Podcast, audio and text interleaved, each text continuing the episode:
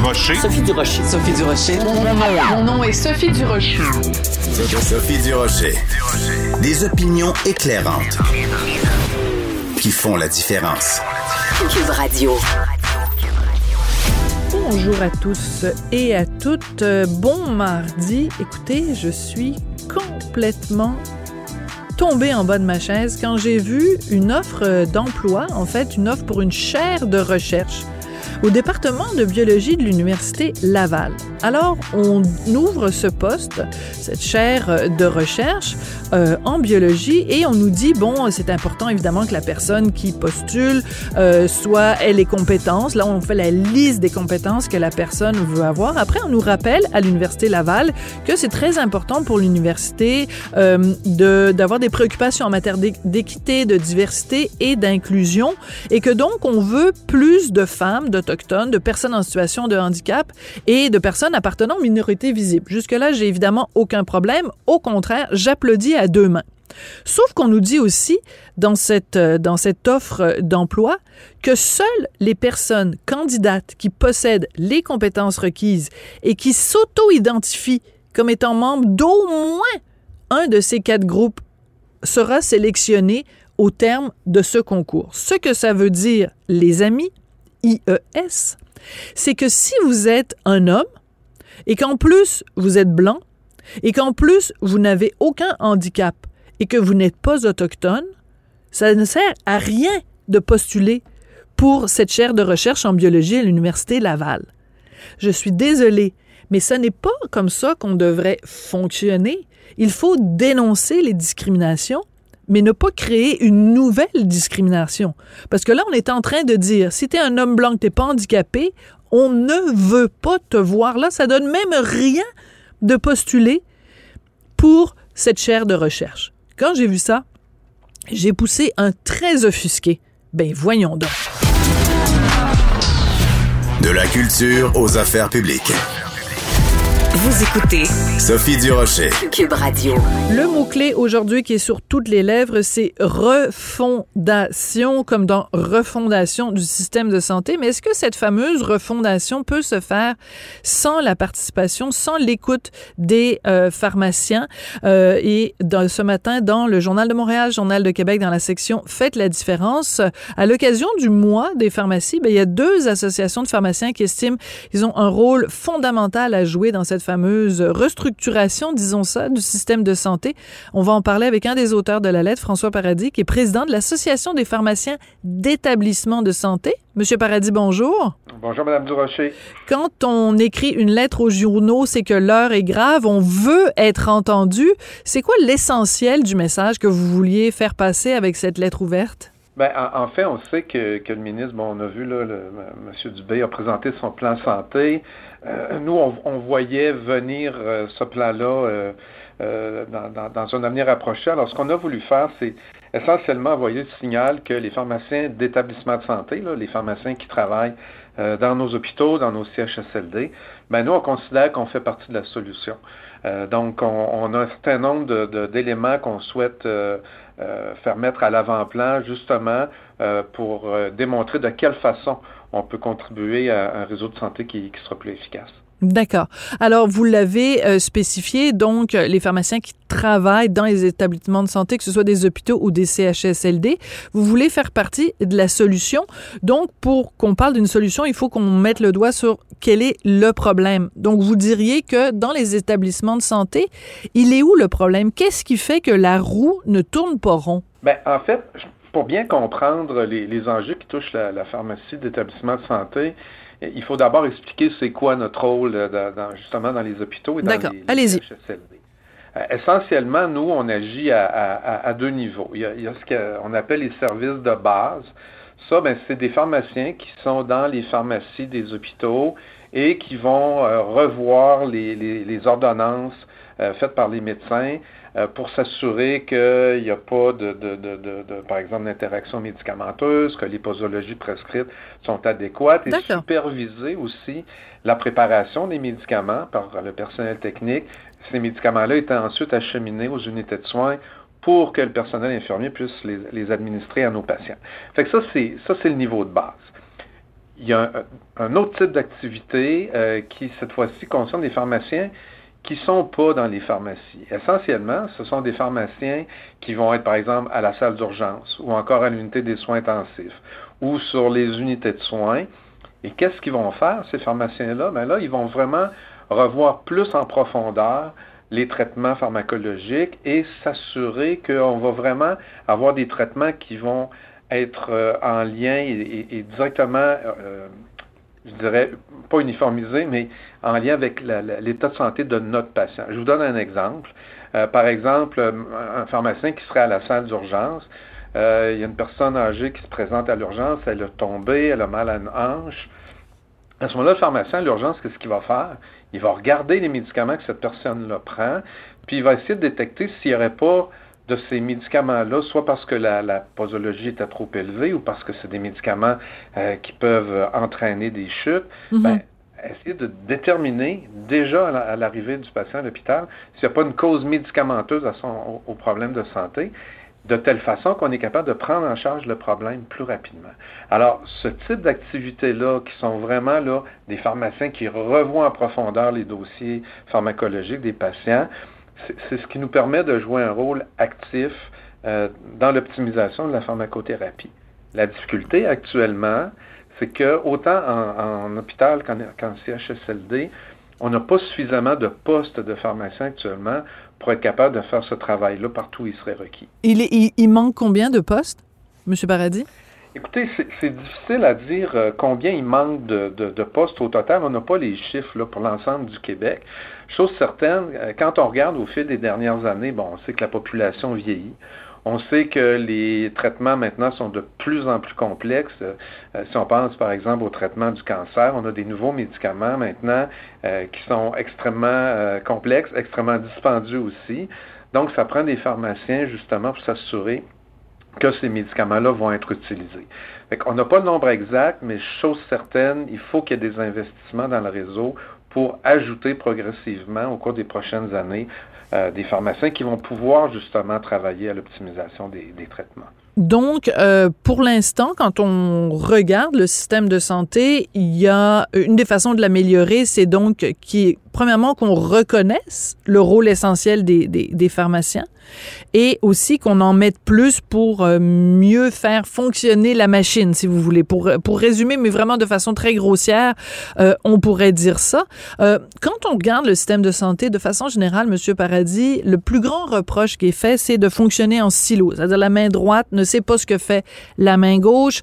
c'est beaucoup de paperasse. Est-ce que ça s'applique aussi au domaine de la, de la pharmacie? Ben, écoutez, à, cet égard-là, je vous dirais que euh, on, parle pas, on parle pas vraiment de bureaucratie.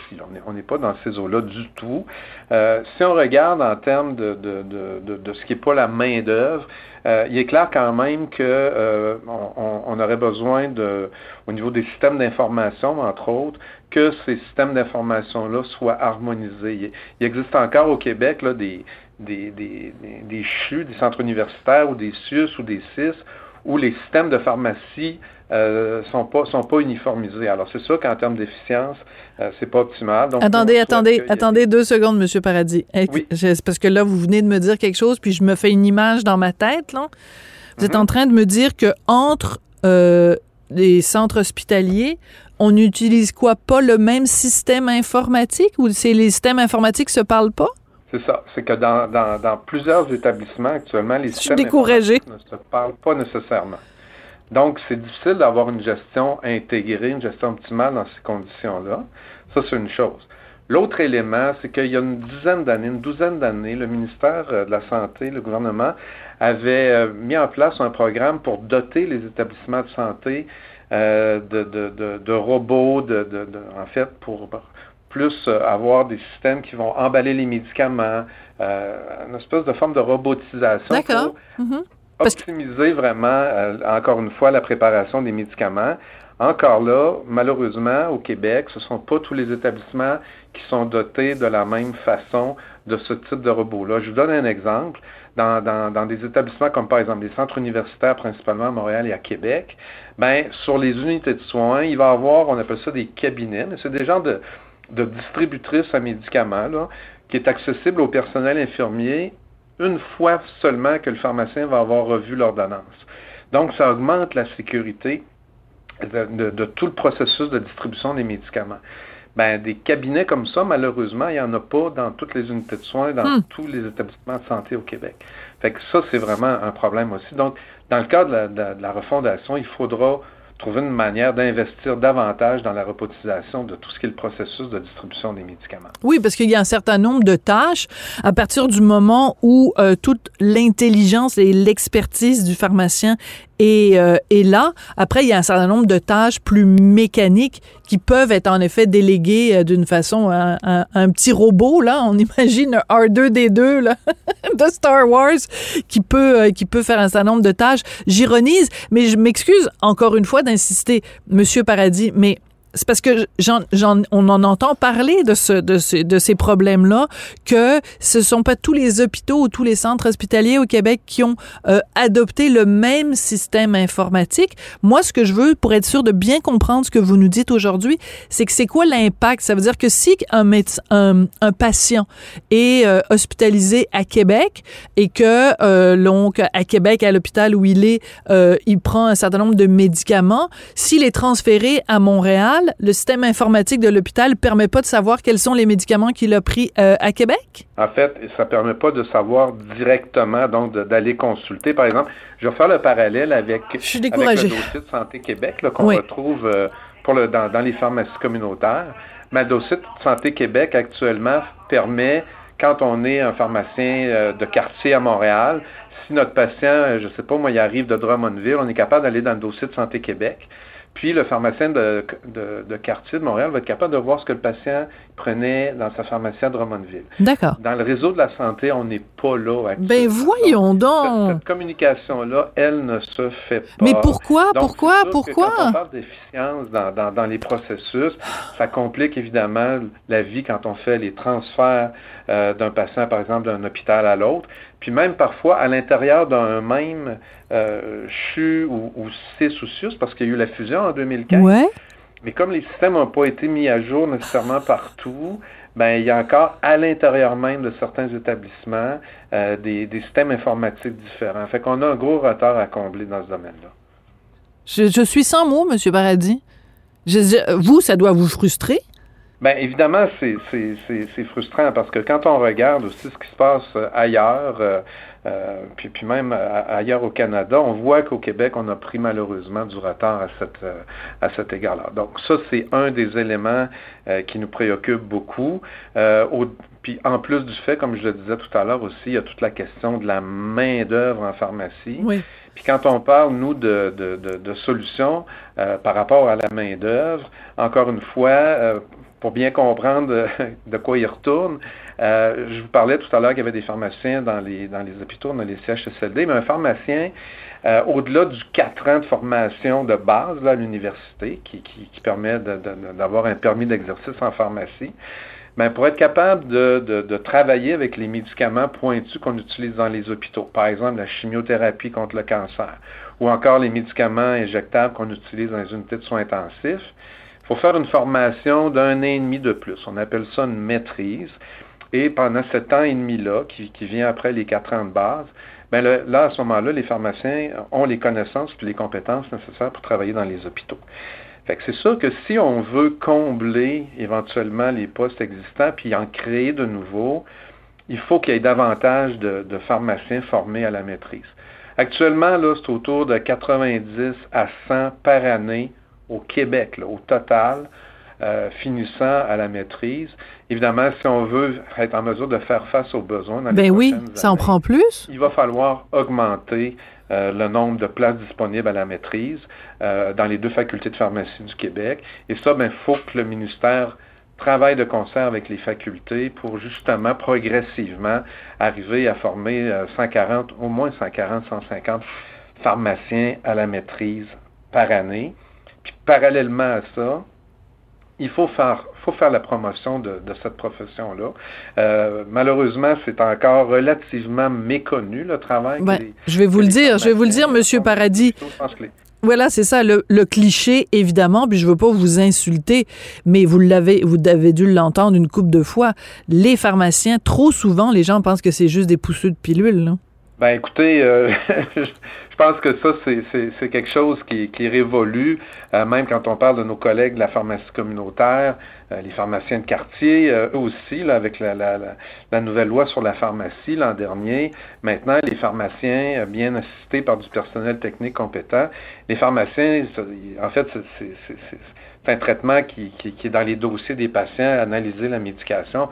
Donc, évidemment, évidemment, on n'est plus là. Par contre, euh, il, y a des, il, y a, il y a aussi des différences entre la pratique en pharmacie de quartier, puis la pratique dans les hôpitaux. La pratique dans les hôpitaux, elle est malheureusement méconnue. Tout à fait. Mais vous nous l'avez très bien expliqué, vous nous l'avez très bien expliqué aujourd'hui, et euh, vous nous avez très bien expliqué l'importance. Quand je disais des pousseux de pilules, c'était juste pour vous faire réagir. Mais c'est vrai que dans une partie de la population, il y a encore ce mythe. Et mais je pense que la pandémie quand même a fait en sorte qu'on a vraiment compris à quel point les pharmaciens euh, étaient des partenaires de la santé parce que le rôle qu'ils ont joué justement pendant euh, pendant, la pandémie est extrêmement important. Écoutez, moi, je prends des notes de tout ce que vous dites euh, sur euh, des façons d'aider à la refondation du système de santé, mais j'avoue que j'ai un peu envie de m'arracher les cheveux quand j'entends dire que dans un même CIUS, il y a différents systèmes informatiques qui sont donc incompatibles les uns avec les autres. J'avoue que je trouve ça assez déprimant. Monsieur Paradis, merci beaucoup de nous avoir parlé aujourd'hui, puis merci de votre lettre dans la section Faites la différence du journal. Ça m'a fait plaisir. Merci à vous. François Paradis, qui est président de l'Association des pharmaciens d'établissements de santé. Euh, habituellement, je fais des bains voyons donc au début de l'émission, mais là, euh, je pense que pendant, pendant, l'entrevue, j'en, j'en aurais lancé quelques-uns des bains voyons donc ça n'a aucun sens.